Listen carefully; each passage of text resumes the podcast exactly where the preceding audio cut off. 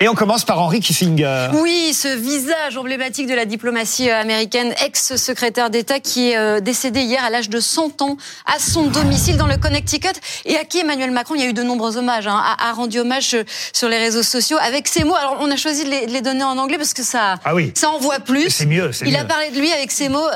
C'était un giant of history. Henry Kissinger was a giant of history. Ancien secrétaire d'État euh, américain, prix Nobel de la paix il y a 50 ans pile d'ailleurs. Controversé. Hein. Ah oui, controversé, mais quand même. Prix Nobel de la paix en 73. C'était pour euh, les accords sur la guerre euh, du Vietnam. Et, et c'est vrai que son nom parle à notre mémoire, en tout cas à notre génération. Il y avait d'un côté Kissinger, il y avait monsieur. Mm non encore plus mémorable, Monsieur Gromyko pour l'URSS à l'époque, et on se moquait beaucoup de ce duo. Et, Kissinger. Et encore très récemment, on a eu quand même l'analyse de Kissinger justement sur le, le, le problème que l'immigration posait au, au, pays européens. Et donc euh, c'est une grande intelligence politique. Il faut continuer de méditer euh, et qui, qui manque. D'ailleurs, la preuve en quelques phrases, et après vous aurez le droit vous aussi à, à, à réagir, euh, Pablo. regardez ces trois citations que j'ai choisies parmi les nombreuses phrase euh, écrite ou prononcée par Henry Kissinger, euh, l'art du compromis consiste à partager un gâteau de telle sorte mm. que chacun ah, croit avoir la plus grosse part. Ça, c'est une vraie phrase de ah, diplomate.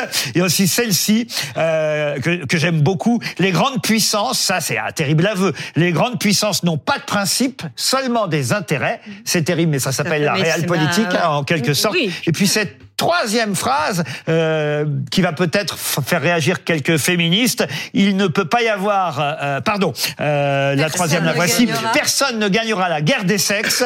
Il y a beaucoup trop de fraternisation avec l'ennemi.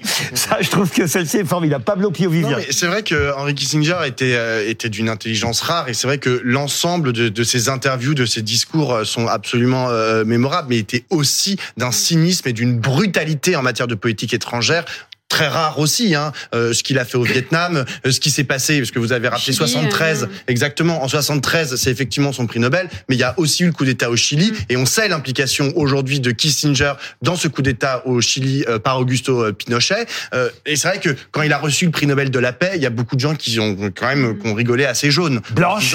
C'est quand même un criminel de guerre aussi. Hein. En 30 secondes. non, ce que je trouve très intéressant, c'est les réactions suite à, à, sa mort. Vous avez vraiment, pour le coup, deux camps qui s'opposent. D'un côté, tous ceux qui louent euh, la mémoire euh, d'un euh, diplomate virtuose qui a œuvré pour le rapprochement des États-Unis et de la Chine, qui était un pro-européen convaincu. Et puis de l'autre, vous avez, on érige ce, ce, cet homme machiavélique, cynique, qui a bombardé le Cambodge et le Laos, je crois plus que plus de bombes qu'il y en a eu pendant la Seconde Guerre mondiale, qui effectivement a soutenu le coup d'État de Pinochet au Chili. Et c'est vrai que là aussi sur les réseaux sociaux, il y avait une sorte de camps qui s'affrontaient dans cet exercice mémoriel. Et ça, je crois que c'est révélateur du temps dans lequel on vit. J'en ai une de phrase encore, hein. c'est celle-ci que j'ai failli dire euh, euh, en avance pour conclure sur Henry Kissinger. Il avait dit aussi, il ne peut pas y avoir de crise mondiale la semaine prochaine, j'ai plus de place dans mon agenda. Ça, écoutez, ça prouve quand même qu'il avait euh, de l'humour et le visage, le visage suivant que j'avais choisi pour ce soir, parce que voilà, c'est une commémoration importante ce week-end, c'est le visage de Maria Callas. Et quel visage de cette chanteuse à la voix reconnaissable entre toutes. Elle aurait eu, Maria Callas, samedi, elle aurait eu 100 ans, elle est née le 2 décembre 1923 euh, à New York. Et elle aussi, elle a dit de très belles choses, notamment cette phrase, Laurent, que j'ai remarqué.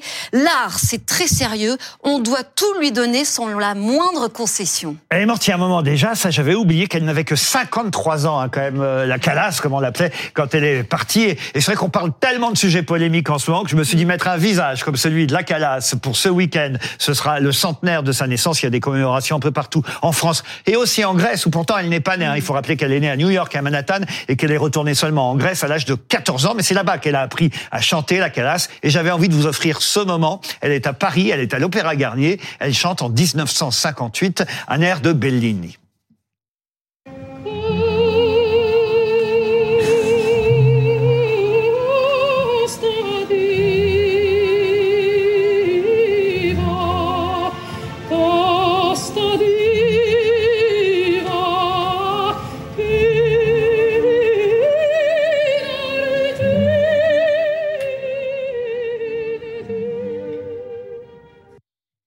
Ça fait du bien. Hein.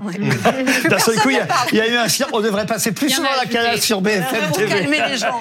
On se retrouve dans quelques minutes après la pub. Ça calme tout le monde. Hein, D'un seul coup, Maria Callas, qui aurait eu 100 ans ce week-end. En tout cas, ça a fait du bien à tout le monde et on se retrouve pour parler d'autres sujets bien importants dans l'actualité, bien sûr. Tout de suite, dans moins de 3 minutes sur BFM TV. À tout de suite.